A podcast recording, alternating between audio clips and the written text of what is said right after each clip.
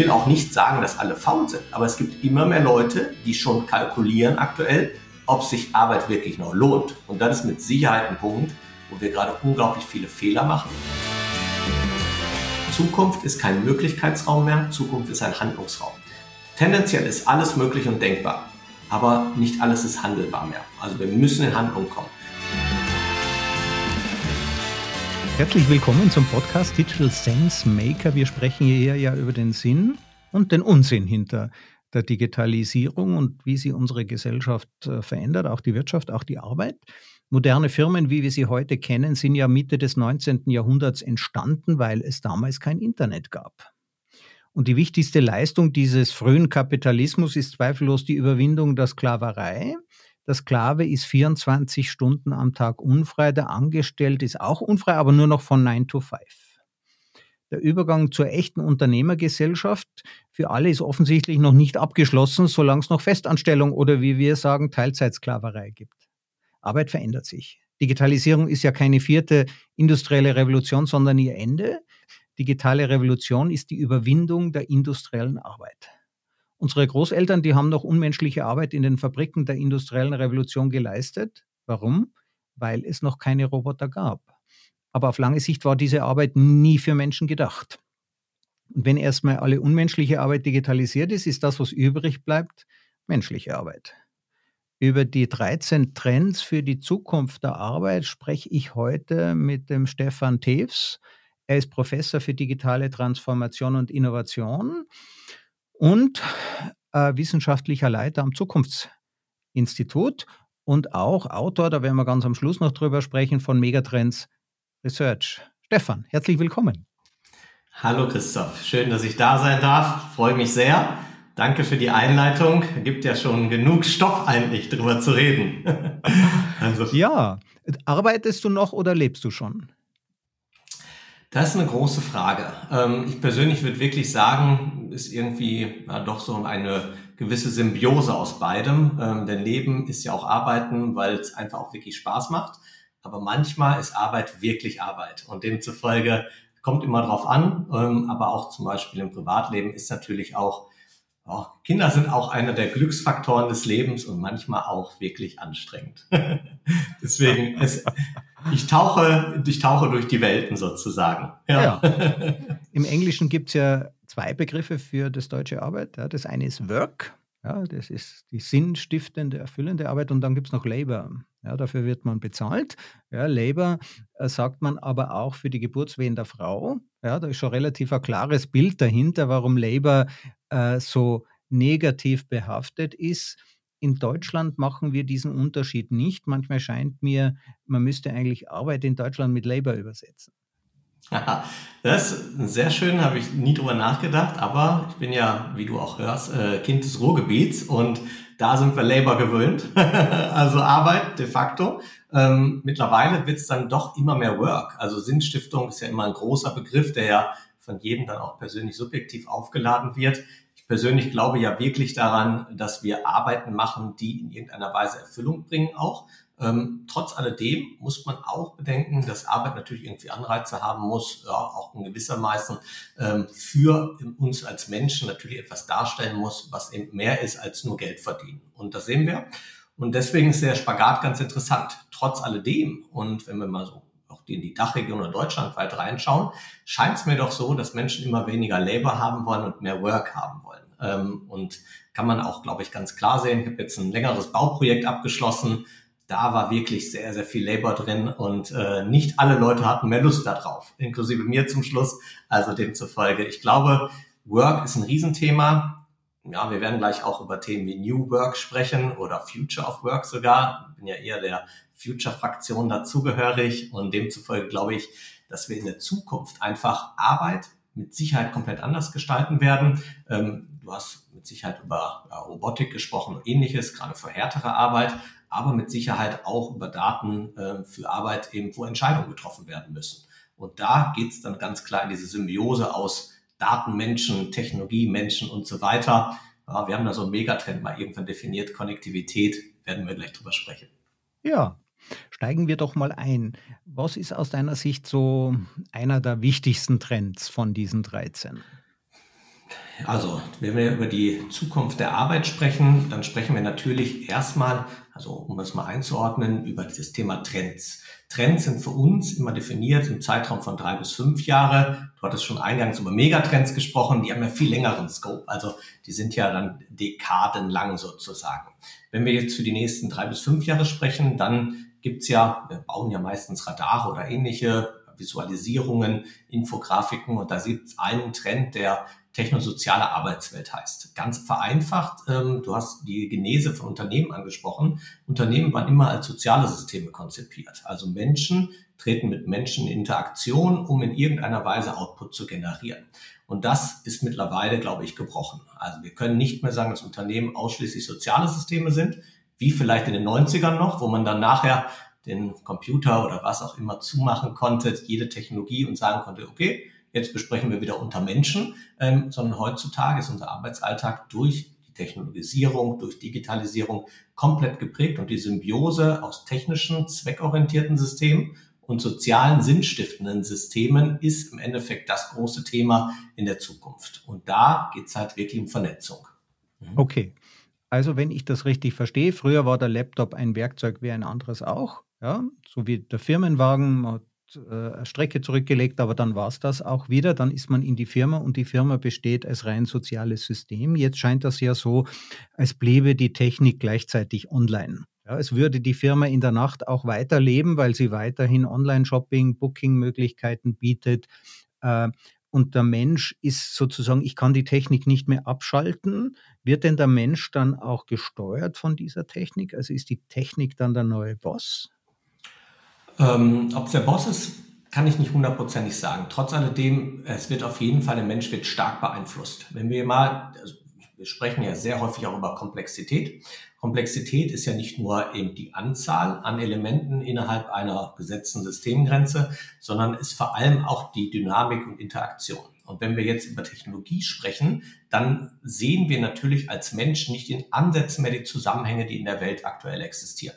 Ist einfach de facto nicht möglich. Wir sehen als Mensch auch nicht mehr den einen oder den anderen Trend. Wir können immer behaupten, dass dieser eine Trend der wichtigste ist, aber im Kontext, und da sind ja meistens dann Unternehmen der Kontext, ähm, kann im Endeffekt nur eine Technologie die Gesamtheit aller Entwicklungsströme noch identifizieren. Bedeutet einfach, dass wir ohne Technologie keine Entscheidung mehr treffen können. Und demzufolge ist die Frage obsolet, ob wir auf Technologie setzen. Ich höre ja auch immer wieder, Digitalisierung ist die Zukunft. Ich persönlich halte das für einen Fehler, weil die Digitalisierung ist die Gegenwart. Und die Leute, die jetzt nicht in Technologie, Digitalisierung, Robotik, KI und so weiter investieren, die werden dann halt keine Zukunft haben. Und demzufolge, ja, da müssen wir wirklich ran. Ja, also man muss nur in die Technik investieren, wenn man wettbewerbsfähig bleiben möchte als Unternehmen. Also wettbewerbsfähig ähm, ist eine Sache. Man muss aber auch in Technologie investieren, um die Zusammenhänge der Welt zu erkennen, um die neuen Entwicklungen zu erkennen, um vielleicht auch mal Chancen zu erkennen. Also wir sehen es ja in jeglichen Bereichen, ob das Gesundheit ist, mit der Identifikation zum Beispiel von, also mit der Diagnose, also mit der Diagnostik, die generell ja in irgendeiner Weise jetzt äh, neue Level erreicht wir können in die Identifikation, in, in Biologie, Chemie reinschauen. Aber jetzt sind wir einfach auch im Wirtschaftswesen, also in Sozialwissenschaften sozusagen angekommen, wo einfach äh, Technologie zunehmend hilft, Sachen zu erkennen. Das ist für mich ein Riesenschritt und wir haben in keinster Weise bisher verstanden, wie wir das zusammenbringen. Also wie wir den Menschen und auch dein Eingangsstatement, dass der Mensch menschenwürdige Arbeit machen kann, ähm, das wissen wir noch gar nicht, was das bedeutet genau ähm, würde ich jetzt mal ganz klar sagen, als Gesellschaft. Ähm, die Technologie, welchen Zweck die genau erfüllen soll, wissen wir auch noch nicht. Also wir sind sozusagen auf dem Weg, auf dem Weg in eine technosoziale Arbeitswelt, ohne zu wissen genau, wie der Weg aussieht. Und ich vergleiche es vielleicht, lass mich diesen kurzen Satz noch einbringen. Ich vergleiche es so ein bisschen mit Corona. Ähm, du hast ja erzählt, ich bin auch Professor, der auch in die Lehre darf, muss. Ähm, und demzufolge, ähm, damals wusste auch keiner, wie virtuelle Lehre funktioniert. Ich bezweifle, dass wir es jetzt schon wissen, aber wir sind auf dem Weg in eine neue Symbiose aus Menschen und Maschinen. Und da ja, haben wir alle Themen im Singulären schon durchgespielt, Mindset, Kultur und so weiter, aber auch Technologie, dann aber auch die Art und Weise, wie Prozesse neu definiert werden müssen, was überhaupt noch relevant ist. Also bisher war Digitalisierung die Übertragung, Automatisierung, Kostenreduzierung und jetzt geht es um ganz neues Verständnis auf eine ganz neue Ebene. Und da ja, werden wir gemeinsam entwickeln müssen, was es dann bedeutet, Mensch zu sein in der Arbeitswelt. Das ist ja eigentlich auch eine schöne Perspektive, dass es eben den Menschen braucht mit seiner Identität, mit seiner Erfahrung, dass es andererseits die Technik braucht, die eine ungeheure Breite, einen ungeheuren Überblick verschafft. Also ich kann ja wirklich jetzt feststellen, ähm, was sich tut, wirklich in Echtzeit beobachten. Du hast Diagramme, Dashboards äh, angesprochen, also alle möglichen Informationssysteme, die mir helfen, dann Entscheidungen zu treffen. Was bedeutet denn das für einen konkreten Arbeitsalltag von jemandem? Also es bedeutet ja zuerst einmal, dass wir keine standardisierte Abarbeitung mehr haben. Also wir haben viel, viel mehr Informationen. Ich sehe teilweise Unternehmen, letztes Mal ein Unternehmen gehabt mit über 100 Dashboards, mit, aber in einem Dashboard sind mehr als eine Kennzahl drin. Dann ist es natürlich Chaos und Verwirrung in irgendeiner Form. Aber die große Hoffnung, die ich habe, ist, dass wir eine gemeinsame Ausrichtung in Organisationen kriegen. Denn wir haben aus einer Seite eine unglaubliche Ressourcenverschwendung, ja, nicht nur von Zeit, sondern auch zum Beispiel von natürlichen Ressourcen ähm, durch Nicht-Abgestimmtheit. Und auf der anderen Seite glaube ich, dass wir die großen Herausforderungen der Zeit nur über smarte Anwendungen lösen können, in irgendeiner Weise. Also dieses Generalistische wird nicht klappen. Ähm, das ist natürlich auch, wenn wir jetzt mal Deutschland betrachten, unsere Riesenchance einfach. Technologien oder Lösungen in die Welt zu bringen, die wirksam sind und nicht Vorschriften in die Welt zu bringen, die nicht wirksam sind, weil wir kein Durchgriffsrecht haben sozusagen. Also Regulierung, ja, Vorschriften ist ja die Gestaltung der Zukunft durch Wettbewerbsnachteile für die Konkurrenz. Äh, da sind wir in Deutschland relativ gut. Ja, also die DIN-Norm ist ja äh, nicht erfunden worden, um die Dinge kompatibel zu machen, sondern um die anderen vom äh, deutschen Markt äh, fernzuhalten, behaupten jedenfalls äh, ähm, zynische Stimmen. Ähm, das heißt, wir haben einerseits sehr viele Regeln, wir haben andererseits sehr viele Möglichkeiten. Wie navigiert man denn da? Mhm. Ähm, es gibt ja andere Bereiche, ne? Gesundheit, Bildungsbranche und so weiter, wegreguliert bis zum geht nicht mehr. Ähm, ich glaube nicht, dass wir so viele Möglichkeiten haben. Wir sind in ein sehr starres Korsett, wenn wir jetzt nur auf Regeln oder Regulierungen, Gesetze ausnehmen, äh, in ein sehr starres Korsett gepresst worden. Ähm, hat, also die Debatte wäre jetzt unendlich groß. Ne? Also dann geht's ja bis zur Regierungsform in irgendeiner Weise. Was man aber sieht aus meiner Sicht, ist, dass momentan eben Unternehmen, Organisationen, aber auch Nationen, die eine ganz klare äh, Ausrichtung haben, immer einen Wettbewerbsvorteil haben. Aktuell bei uns ist ein sehr starker inhärenter Kampf in dem System Unternehmen selber da. Ja, es geht um Strukturen, über Betriebsräte, es geht auch über Führung. Also wir sind uns einfach nicht einig. Und sobald diese Einigkeit nicht herrscht, ja, dann gehen die Kräfte in alle Richtungen, aber nicht in eine gemeinsame Richtung einfach. Und das, das sehen wir aktuell auch. Ähm, das führt einfach dazu, dass wir im weltweiten Wettbewerb mit Sicherheit hinten dran sind. Bei aller Positivität zum Thema Schutz und Datenschutz. Uns ist einfach vielleicht abschließend der Pragmatismus komplett abhanden gekommen. Ähm, ich sehe es immer wieder, also eine kleine Anekdote vielleicht äh, aus, der, aus der Hochschullandschaft, wie wenig Chancen bestanden, virtuelle Lehre zu machen, bis so ein komisches Virus kam und wie schnell es geht, virtuelle Lehre zu machen. Also demzufolge, ja, Möglichkeiten glaube ich nicht, dass wir die Nation der Möglichkeiten mehr sind. Wir sind die Nation der kleinen Schritte, die nach Recht und Ordnung im Endeffekt agiert. Und da sind wir schnell wieder im Bildungssystem. Äh, irgendwo muss es ja herkommen. Ja, also ich denke, man kann ja durchaus dann im Ausland erfolgreich sein und äh, der Erfolg des Silicon Valley wäre ohne Deutsche nicht vorstellbar. Alleine Tesla würde die zweitwichtigste Sprache im Tesla-Werk in Fremont ist Deutsch. Die würden also ohne deutsche Automobiltechnik keinen Boden auf de, keinen Reifen auf den Boden kriegen. Also ist alles wunderbar. Die Deutschen sind erfolgreich, nur Im Deutschland Zuliefern. nicht. Im, im, im, Zu, ja, im Zuliefern. Ich meine, wir sind halt wirklich, also es geht ja schon fast in Richtung B2C. Wo sind wir im B2C-Bereich noch wirklich vorhanden einfach? Ähm, wir, wir, wir sind wirklich, wirklich immer noch gut in der Technologie, Produktion, Entwicklung. Wir sind unglaublich gute Ingenieure, ähm, aber wir sind nicht diejenigen, die es wirklich dann in den Markt bringen, vielleicht ganz vereinfacht gesagt. Ähm, das ist natürlich die Frage, wie, und da war das ein Thema gesagt, das finde ich super spannend, Identität. Welche Identität haben wir denn? Und das ist, glaube ich, so eine Sache, gerade wo wir als Nation sehr stark auf der Suche sind einfach. Und ich bin sehr gespannt, wie es ausgeht. Ähm, aktuell scheint es doch diffuser zu sein, dass jeder seine eigene Identität hat. Ja. Und die Digitalisierung erlaubt halt Personalisierung, erlaubt persönliche Entfaltung. Das hat natürlich auch seinen Preis. Jetzt, wenn wir nochmal zurück auf die Trends kommen, ähm, was fällt dir noch für einer ein? Also mir fallen noch zwölf weitere ein. Ähm, ich würde, wir gehen hier, glaube ich, so ein bisschen durch. Was ich total spannend finde, ist zum Beispiel ein, der Human-to-Human Experience heißt. Human-to-Human mhm. Experience bedeutet im Endeffekt, dass wir Organisationen entwickeln, die eine menschliche, also vom Mensch zu Mensch Erfahrung haben. Customer Experience hast du mit Sicherheit im Podcast und deinem Leben schon 200.000 Mal gehört, aber es bringt relativ wenig, wenn der Mitarbeiter oder die Mitarbeiterin keine Experience hat, sondern im Endeffekt diejenige ist, die nur leidet. Das heißt, wir schaffen es oder müssen es in irgendeiner Weise Wertangebote in der Zukunft designen, die eben diese Erfahrung über das gesamte Paket haben. Also sagen wir von der Lead-Generierung nachher bis zur Kundenbeziehung, wo auf beidseitiger Ebene halt irgendwie ein Erlebnis da sein muss, was positiv konnotiert ist. Bedeutet halt einfach, ja, also ich finde es auch sehr spannend als, als, äh, als Trend einfach, weil es ja. so der erste Ansatz zur Menschlichkeit ist vielleicht. Ja. Ne? Also, ja. Nämlich nach innen. Also wenn ich das richtig innen. verstehe, ich habe ja tolle Customer Experience, wenn ich Amazon zum Beispiel verwende, ist für mich eine tolle Erfahrung, kriege ich jede Menge Vorschläge. Äh, für den Mitarbeiter von Amazon ist diese Erfahrung, hört man so nicht so toll. Ja? Für den Logistiker ähm, zum Beispiel. Ne? Genau, genau, hinten ja. raus, ja.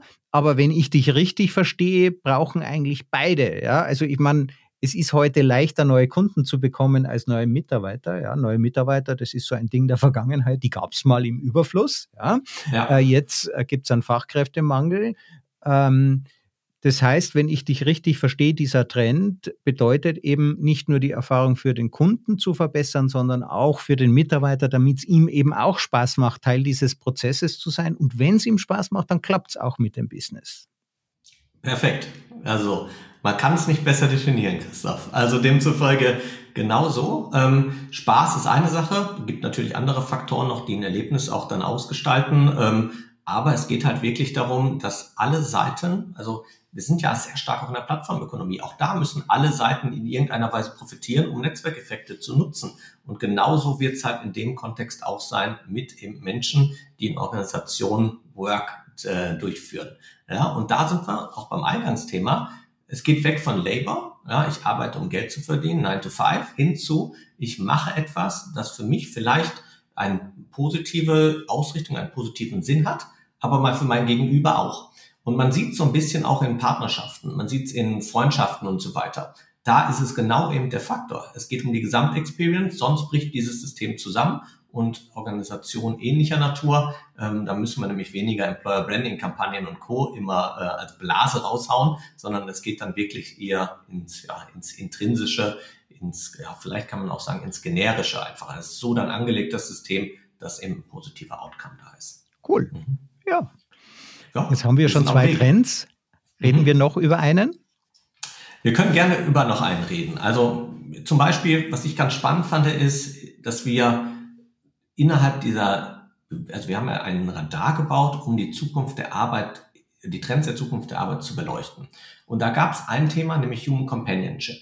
Also Human Companionship, ähm, die Begleitung sozusagen des Menschen. Und das war sozusagen der Gegensatz von HR. Also die, oder die Evolution von HR, so würde ich es vielleicht eher ausdrücken.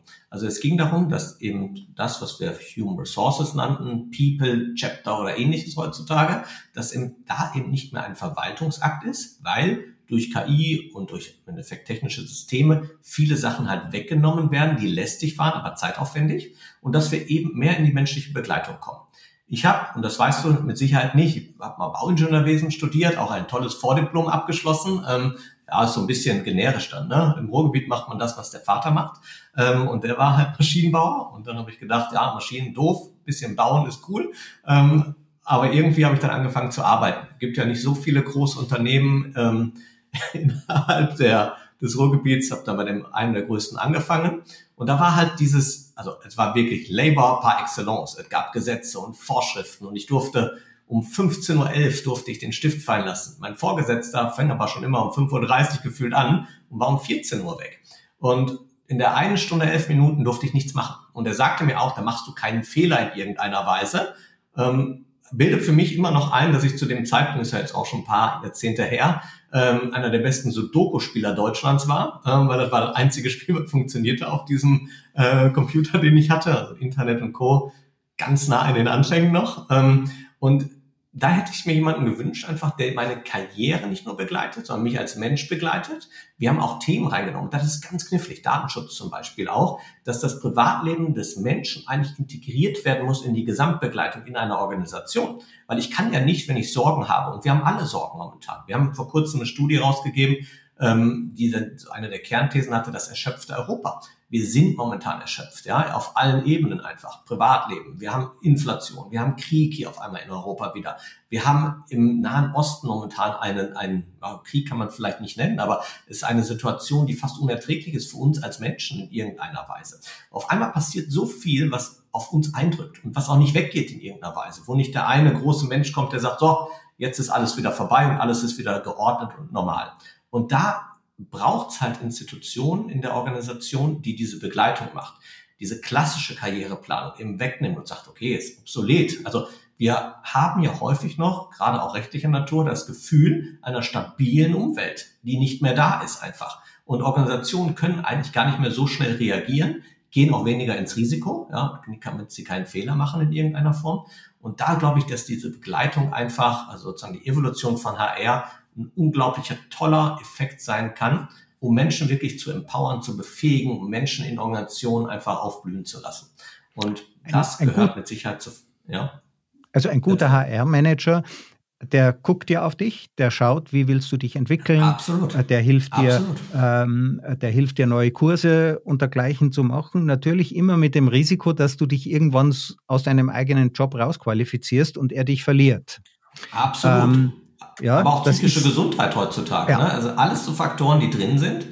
Und ich bin ja in einer Fachhochschule, die sehr stark mit Berufstätigen agiert. Ähm, und natürlich hast du ganz, ganz viele Unternehmen, wo einfach eine Höherqualifikation nicht gewollt ist. Ich persönlich halte das für den größten Fehler aller Zeiten, weil die Leute nämlich genau diese Labor-Idee, und ich werde, das werde ich auf jeden Fall mitnehmen aus dem Podcast, diese Labor-Idee einfach versuchen aufrechtzuerhalten, den Mensch als Produktionsfaktor. Und ich war mal vor kurzem in so einer Podiumsdiskussion mit irgendeinem IHK-Präsidenten und der sagte, ja, der Mensch ist ein Produktionsfaktor, er gehört auf die Straße und muss seinen LKW fahren, sonst ist er nicht nützlich. Und das ist die aktuelle Haltung. Und wenn wir die weiter aufrechterhalten, dann brauchen wir nicht über Fachkräftemangel die ganze Zeit schwadronieren, weil eigentlich haben wir keinen Fachkräftemangel aus meiner Sicht, wenn wir international denken einfach. Es gibt unglaubliche Nationen, unsere Hochschule kollaboriert zum Beispiel mit, äh, mit Universitäten in Indien, wo unglaublich gute, hochqualifizierte Leute herauskommen einfach, die aber immer weniger Interesse haben, in unserer Art und Weise des Arbeitens noch arbeiten zu wollen, weil es gibt halt schon attraktivere Märkte, ähm, wo man hin möchte dann. Und nicht wenn man jede, sehr gut ausgebildet ist. Mhm. Nicht jede Firma hat einen Fachkräftemangel und da muss man sich manchmal fragen, wieso eigentlich? Haben wir wirklich einen Mangel an Fachkräften oder haben wir einen Mangel an zeitgemäßen Arbeitgebern, die auch die nötige Wertschätzung mitbringen, dass man dort auch arbeiten möchte. Unter anderem auch. Ähm, also ich sehe es auch beidseitig. Ich sehe es nicht immer nur den Arbeitgeber. Ich sehe es auch teilweise, dass Leute Sachen verlangen, die weit weg von, ähm, von Gut und Böse sind. Man merkt aber auch, es kehrt sich gerade so ein bisschen um. Also wenn wir mal in die IT gehen, auch da nivellieren sich die Gehälter gerade ein wenig. Ähm, für, und das ist, glaube ich, auch so ein Problem, was wir momentan in der, in der Arbeitskultur haben, dass es Fachkräfte oder ich würde sagen Top-Performer gibt in Organisationen, die aber Leute, die einfach abtauchen, mitnehmen müssen sozusagen, die einfach deren Job übernehmen.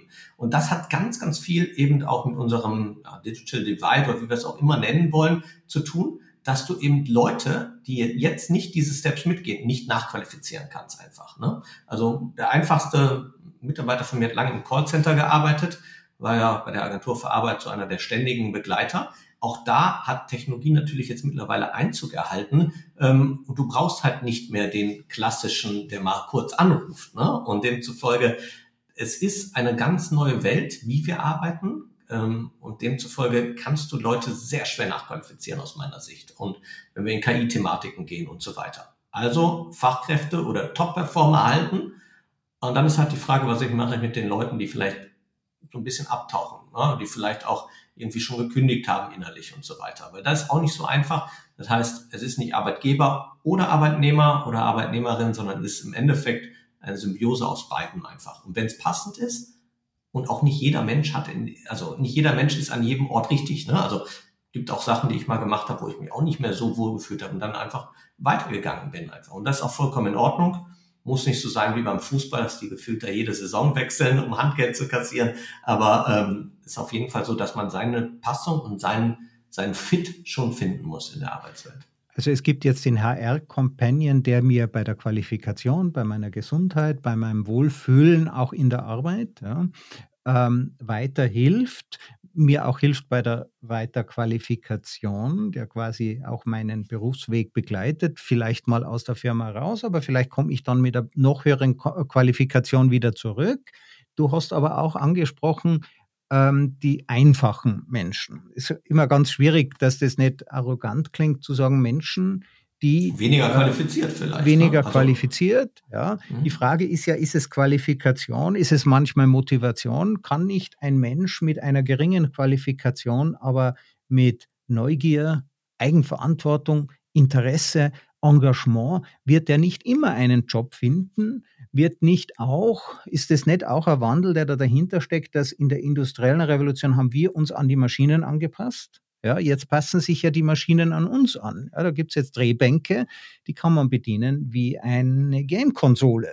Ja, führt es nicht auch dazu, dass bestimmte Menschen, es gibt immer diese, Richard David Brecht hat das gesagt, nicht jeder, äh, nicht jeder Busfahrer kann Programmierer werden. Ja, wir suchen 100.000 Busfahrer. Ja, also von wegen. Ja, und woher will er das wissen? Ja, warum eigentlich nicht? Ja. Zu Brecht will ich mich gar nicht äußern. Da ist ja immer die Frage, woher will er das wissen bei vielen Themen. Ähm, anderes Thema aber. Also, wenn wir, du hast Busfahrer angemerkt. Wenn wir mal reinschauen, ist die Attraktivität, einen Bus zu fahren, nicht gerade die höchste mehr heutzutage. Ähm, das heißt, wir haben Anreizsysteme geschaffen, die alles machen, nur uns nicht dazu befähigen oder irgendwie motivieren zu arbeiten. Gerade dann, wenn wir nicht in Bereiche sind, wo man unglaublich viel Geld verdient, unglaublich viel Freiheiten hat und Co. Jetzt hast du gerade den Punkt genannt, wird ein motivierter oder neugieriger Mensch nicht immer Arbeit finden.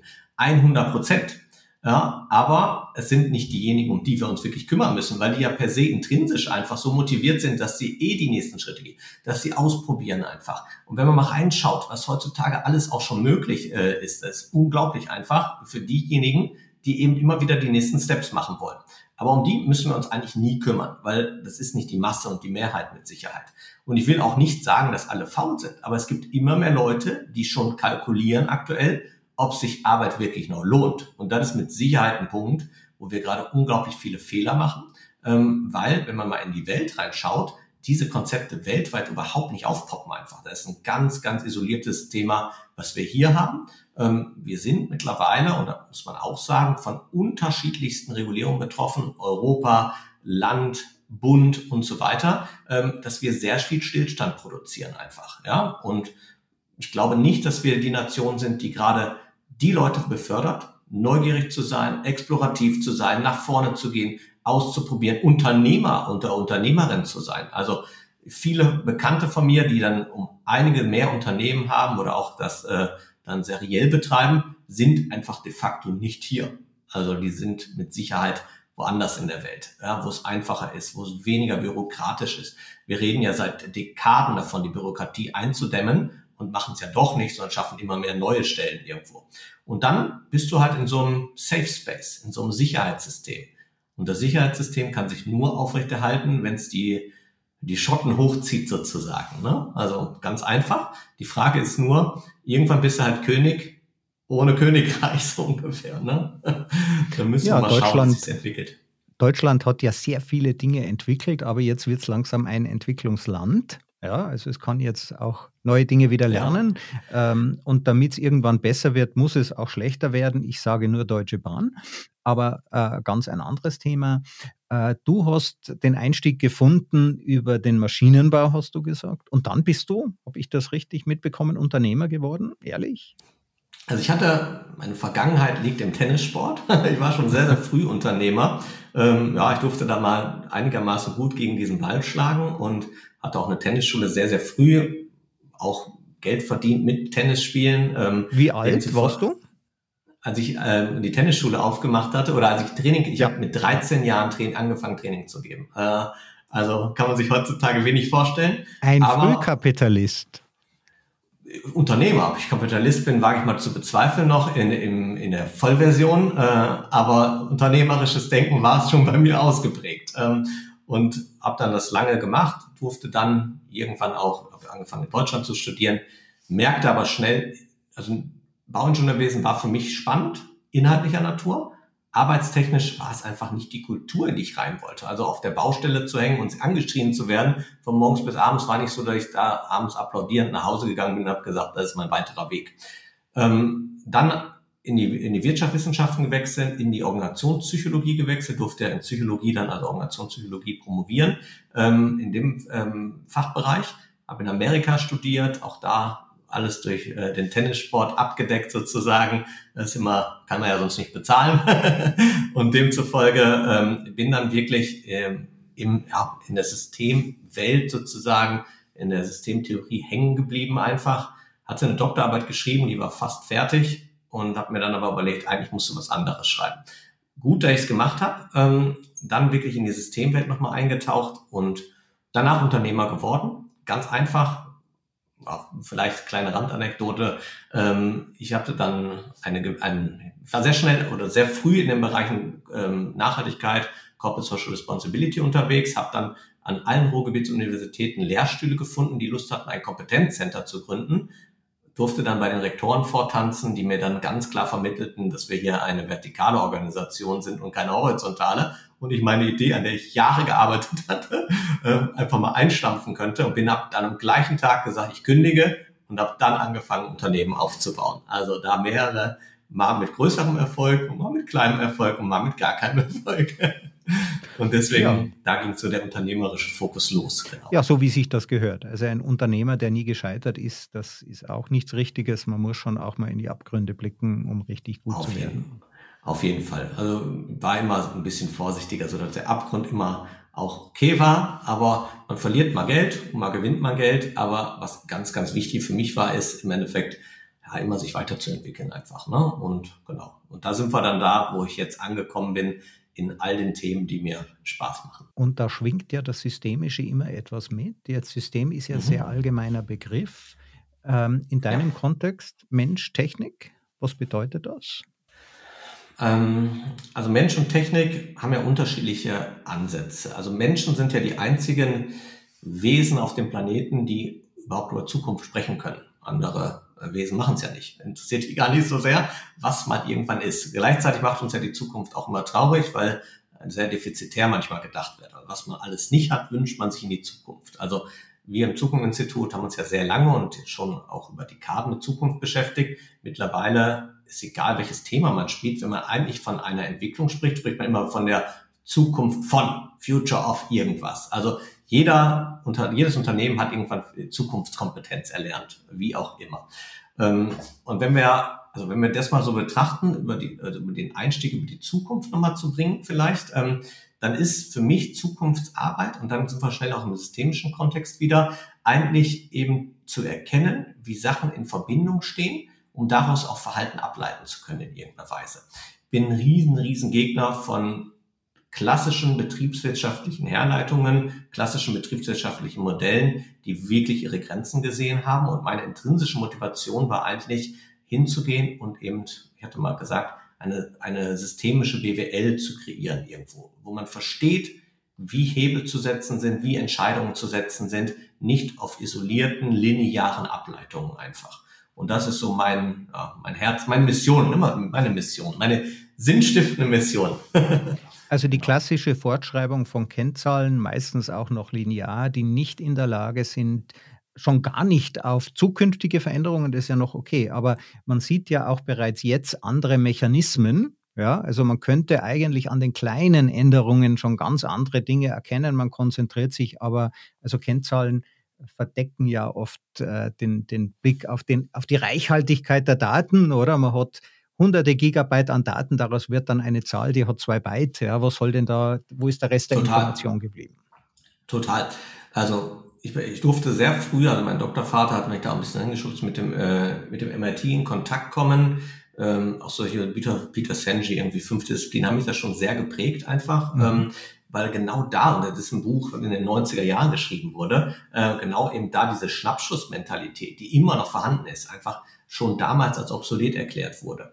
Ähm, jetzt sind wir im Zeitalter angekommen, wo Dynamik einfach ein Maß hat, was eben äh, ja, unendlich ist, wo Daten einfach äh, sich gefühlt verdoppeln pro Jahr, wo wir auf einmal Zugänge und Sachen sehen können, die wir noch nie gesehen haben. Wenn wir jetzt wirklich betrachten, klassische Jahresbilanz, ne? Das Jahr war super, das Jahr war schlecht. Ja, also wir 365 Tage packen wir in eine einzige Idee. Ja, und das funktioniert nicht mehr, weil eben diese, ich, also ich nenne es nicht Agilität, bin so ein bisschen Gegner von Agilität mittlerweile geworden, weil es so ein, eine Riesenblase ist, wo jeder irgendwas reininterpretiert. Ich nenne es Flexibilität. Wir müssen auch flexible Organisationen schaffen, die eben immer auch aufs Außen der Organisation reagieren können. Und das bedeutet halt, natürlich gibt es so Themen wie OKRs und so weiter, es bedeutet als Führungskraft vor allem, dass Führung nun ein ernsthafter Beruf wird. Und nicht so, wie ich früher, dass der beste Ingenieur halt eben Führungskraft war. Der wollte immer noch coole Sachen bauen, aber der wollte nicht führen in irgendeiner Form. Und das ist so das, was wir jetzt lernen müssen einfach. Das ist ein facto Job mit unterschiedlichsten Anforderungen einfach. Und da bist du dann wirklich sehr, sehr nah wieder am Menschen in irgendeiner Form. Weil auch bei aller sinnstiftenden Ebene müssen Unternehmen weiter prosperieren und Erfolge, in dem Fall auch Geld verdienen, damit sie in der Welt überhaupt irgendwas noch zu sagen haben. Das darf man nie vergessen. Also können die sinnstiftendste Organisation aufbauen, die kein Geld verdient. Es wird nicht klappen. Ähm, bei allen Themen um irgendwelche Wohlstandsökonomien oder ähnlichen Sachen, wir müssen hingehen und eigentlich, aus meiner Sicht, eigentlich so erfolgreich sein, gab mal so einen Begriff, was ich eine Agentur noch besaß, Erfolg macht sexy, Stefan. Das war so einer der Sätze, die ich immer gehört habe. Wir müssen so erfolgreich sein, dass wir einfach wieder sexy werden einfach. Dass die Leute sagen, boah, wenn ich hier reingehe, dann bin ich erfolgreich. Das andere, das Sinnstifte, muss dabei sein, aber es darf nicht übergeordnet werden. Weil ansonsten bin ich der Moralapostel, der aus dem kleinen Raum in die Welt hineinruft und ganz verbittert bin, dass keiner mehr zuhört in irgendeiner Weise. Ja, also die ganze Gemeinwohlökonomie kommt ja ohne Gewinne aus, ohne die segensreichen, den segensreichen Nutzen der Profite. Aber Profit ist halt das, was man wieder investiert und aus dem entsteht dann letztlich Wohlstand. Und wenn wir unseren Wohlstand nicht, also wir können unseren Wohlstand nicht gänzlich der Moral äh, opfern. Also es braucht ein ausgewogenes Gleichgewicht. Ja, wir müssen mit, also wir haben in der Globalisierungsstudie einen Trend identifiziert, von der Value Proposition zur Eco Proposition. Wir müssen Geld verdienen mit sinnvollen Sachen. Ich hab, äh, bin so gelangweilt von SDGs, von Global Reporting Initiatives, also von Reports und so weiter, weil die ja nichts sind, was wirklich weiterentwickelt. Es ist einfach nur eine Manifestation, wo man Haken hintersetzt. Extrem ja, die Bürokratisierung der Moral. Ja, so kannst du das nennen, wirklich. Ähm, und aus meiner Sicht brauchen wir wirklich wieder Leute, gerade technischer Natur, ich meine, wir sprechen immer über MINT und wie viel es an allen Ecken und Enden fehlt, um dann darauf zu verweisen, dass wir in der Bildung ja gar keine Leute haben, die wieder ausbilden, also wie so ein Teufelskreis, ne? Also, nee, nee, ähm, also wir, wir wollen den Lehrern jetzt mehr bezahlen, damit Krankenpfleger Lehrer werden und dann bezahlen wir den Krankenpflegern mehr, damit sie, äh, damit die Lehrer wieder in die Krankenpflege gehen. Am Ende sitzt jeder woanders, ja, aber unser Problem bleibt ungelöst. Auf jeden Fall.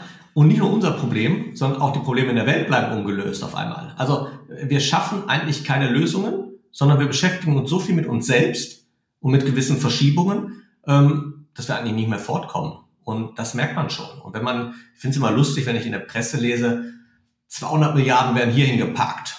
500 Milliarden, 8 Millionen, 100 Millionen, ihr, also sind also Summen, die man gar nicht greifen kann, wo ich mich immer nur noch frage, wer soll das irgendwann finanzieren? Und dann schaue ich meine armen Kinder an und denke, ihr müsst das schon machen. Ja, ja Zukunft, ent Zukunft, entsteht ja. durch Innovation und Innovation, da muss man halt vorher auch forschen, da muss man auch wissen, in welche Richtung es geht. Dein neues Buch heißt ja Megatrend Research. Genau. Erzählst du noch einen Satz dazu, bitte? Ja, das mache ich sehr, sehr gerne, gar keine Frage. Also, Megatrend Research bedeutet im Endeffekt, also wir haben ja Megatrends und vielleicht kennen die einen oder anderen auch schon diese Karte Megatrend Map, die wir im Zukunftsinstitut ja schon seit ja, knapp, knapp zehn Jahren bauen, ähm, wo wir die langfristigen Wandelbewegungen, also die großen Cluster, die großen Veränderungsbewegungen nehmen. Nehmen wir mal zum Beispiel Gesundheit, so einer der ganz, ganz, ganz großen Supermärkte der Zukunft einfach. Ne? Also wenn Technologieunternehmen da investieren, weißt du, ja, das ist nicht unwichtig. Oder anders ausgedrückt, unterm Strich, immer wenn man krank ist, wünscht man sich alles zurück, vor allem die Gesundheit. Ja, da ist Geld und alles Mögliche, egal, Hauptsache man wird wieder gesund. Und diese langfristigen Wandelbewegungen helfen uns ja nicht als Organisation irgendwie uns kurzfristig auszurichten. Da können wir eine Strategie raufsetzen, da können wir vielleicht auch eine Vision bauen, aber Richtung Innovation hilft es uns ja nicht zu sagen, jetzt machen wir alle Gesundheit in irgendeiner Form. Und Megatrend Research war unsere Idee, wie man als Person nicht uns als Zukunftsinstitut oder wen auch immer beauftragen muss. Berater kosten immer Geld, wissen wir alle. Wie man als Person einfach den Umgang lernt zwischen langfristigen, kurzfristigen Perspektiven im systemischen Kontext Sachen selber zu entwickeln. Also sozusagen morgen hinzugehen und anzufangen. Da haben wir angefangen, über Datenmatrix zu sprechen. Also wie kannst du heutzutage überhaupt noch in irgendeiner Weise ähm, Daten erfassen? Und damit meine ich nicht, dass Daten nicht vorhanden sind, sondern es sind ja unmenschlich viele. Was sind die richtigen Daten? Wie kann ich die richtigen Experten auch auswählen? Auch wenn ich mal über äh, Abschlussarbeiten mit meinen Studierenden spreche. Wie wähle ich die richtigen Experten aus? Da werden ja manchmal Leute als Experten tituliert, wo ich mir nur denke, wow, warum? Also was macht denjenigen oder diejenige zum Experten? Wir sind ja beide Experten, wir wissen, was von Leuten wie uns zu halten ist. Ja, die Frage ist halt, wo drin sind wir Experten? Ne? das ist dann immer die Frage. Ähm, und deswegen haben wir das gemacht. Und so einer der Kernideen, die wir entwickelt haben, ist zum Beispiel, dass wir eben hingegangen sind und diese linear-kausale Zukunft-Extrapolation abgelöst haben durch ein System, PWLG nennt sich das, wo wir gesagt haben, aus welchen Subsystemen besteht denn wirklich die Gesellschaft? Und das ist Politik, das ist Wirtschaft, das ist Legitimation. Legitimation kann Religion sein, kann aber auch die Wissenschaft mal sein äh, und die Gemeinschaft ja, mit Kultur und Öffentlichkeit zum Beispiel. Und wie können diese Subsysteme miteinander in irgendeiner Weise interagieren? Machen sie ja. Das kannst du dann nur mit Tools wiederum ableiten, um dann wirklich Erkenntnisse zu ziehen. Einfacher ausgedrückt, wenn wir zum Beispiel uns mal diese klassische Pestelanalyse anschauen, ja, da würde ich dich jetzt fragen, ah, KI ist ja super, und dann sagst du, ja, KI ist super, ähm, wo gehört's denn hin? Und dann gehst du die Spalten durch, ah, hier T wie KI ist Technologie, zack. Und dann hängt es in dieser Bullet-Point-Liste der Technologie und dann hast du noch generative KI darunter gesetzt, vielleicht als Unterbullet-Punkt und dann bleibt es in der T-Spalte hängen und dann wird gefragt, okay, was müssen wir machen? ja, wir müssen die IT fragen jetzt. So, IT, bau uns KI. Und das wird nicht funktionieren. Und dann wäre jetzt die Frage, wie wirkt es in Politik? Wie wird es in der Wirtschaft wirken? Wie wird es in der Legitimation wirken? Wie wird in der Gemeinschaft? Und wenn man dann diese Analyse, also die Beziehungen zwischen den Entwicklungen analysiert, dann hast du Hebel, wo du sagst, das kann sich durchsetzen, das wird sich weniger durchsetzen einfach. Ähm, und das sozusagen ein Schritt hin von einer Linearität zu einem systemischen Ansatz der Zukunftsforschung, und ja, wir haben jetzt unser Verlag, äh, mit dem ich da sehr, sehr gerne zusammenarbeite, Murmann, äh, hat gesagt, okay, wir müssen mehrere Bücher schreiben. Das ist erstmal die Betrachtung des Außen, aber wie geht's in die Innenräume der Organisation? Wie, wie kann ich überhaupt diese Erkenntnisse in die Organisation bringen? Gar nicht so einfach, weil wenn ein Mensch was weiß, weiß eine Organisation noch gar nichts. Ne? Und wenn genau. der wieder weg ist, äh, dann ist auch dieses Wissen äh, wieder mit ihm verschwunden. Aber was du darstellst, wenn ich dich richtig verstehe, Forschung haben wir ja immer als Großprojekt betrachtet, ja, Universitätsabteilungen und Forschungsabteilungen. Und jetzt wird Total. das heruntergebrochen. Äh, für jeden ist das sozusagen die, die, die Research-Methode für du und ich. Genau, wir haben gesagt, es ist eine belastbare Antwort. Wir haben es selber nicht gesagt, aber es wurde uns zumindest erzählt, dass, wir, dass es ist. Es ist eine belastbare und anwendbare Ebene. Und genau da müssen wir, glaube ich, unterscheiden. Als Forscher bist du häufig im Elfenbeinturm und erforscht irgendwas, was keinen Menschen interessiert, vielleicht auch keinen Menschen nützt. Es gibt ganz tausende andere Beispiele. Belastbar und anwendbar heißt, dass es evidenz- und datenbasiert ist und nicht eine persönliche Meinung ist. Also mein Lieblingsbeispiel ist Fußball immer. Ja, bin, guck gerne Fußball, habe unglaublich viele Ideen, was man anders machen muss, gerade wenn der Lieblingsverein vielleicht verliert. Ähm, aber ich bin weder Experte noch habe ich Ahnung in irgendeiner Weise. Aber ich habe eine Meinung, dass X oder Y mal ausgewechselt werden müsste. wenn wir jetzt hier reingehen, diese Belastbarkeit auf der einen Seite, also auf einem Fundament aufzubauen, aber auch in Handlungen zu kommen. Wir haben einen Satz geprägt seit anderthalb Jahren ungefähr. Zukunft ist kein Möglichkeitsraum mehr, Zukunft ist ein Handlungsraum. Tendenziell ist alles möglich und denkbar, aber nicht alles ist handelbar mehr. Also wir müssen in Handlung kommen. Und egal, was wir für Ansätze oder Modelle haben, es geht nur darum, dass Menschen in Handlung kommen danach, um bessere Entscheidungen zu treffen als vorher, um wirksamer zu sein als vorher. Und das ist sozusagen unsere Idee oder unser Ansatz, in unser Wissen in die Welt reinzubringen, damit wir als Gesellschaft einfach vielleicht sogar ein bisschen uns verbessern, ähm, zumindest im unternehmerischen Kontext das tun. Ob es gelingt, dass wir als Gesellschaft uns verbessern, schauen wir mal. Aber zumindest ähm, war es so ein bisschen unsere Transparenzschaffung. Das nehme ich gern als Schlusswort, äh, Stefan. Also vom Nörgeln ins Handeln kommen, ja, von der ja. Kritik äh, des, äh, der, der, Fußballkritiker, wo wir alle äh, Experten sind, äh, ins Handeln dort, wo wir auch Handlungen, wo, wo Handlungen eben wirksam sein können und Selbstwirksamkeit, ja. Äh, dann funktioniert es ja auch mit dem Spaß an der Arbeit. Punkt. Stefan, so, vielen so herzlichen Dank. Lassen. Ich danke dir auch. Ja, und die Bücher sind dann unten in den Show Notes verlinkt.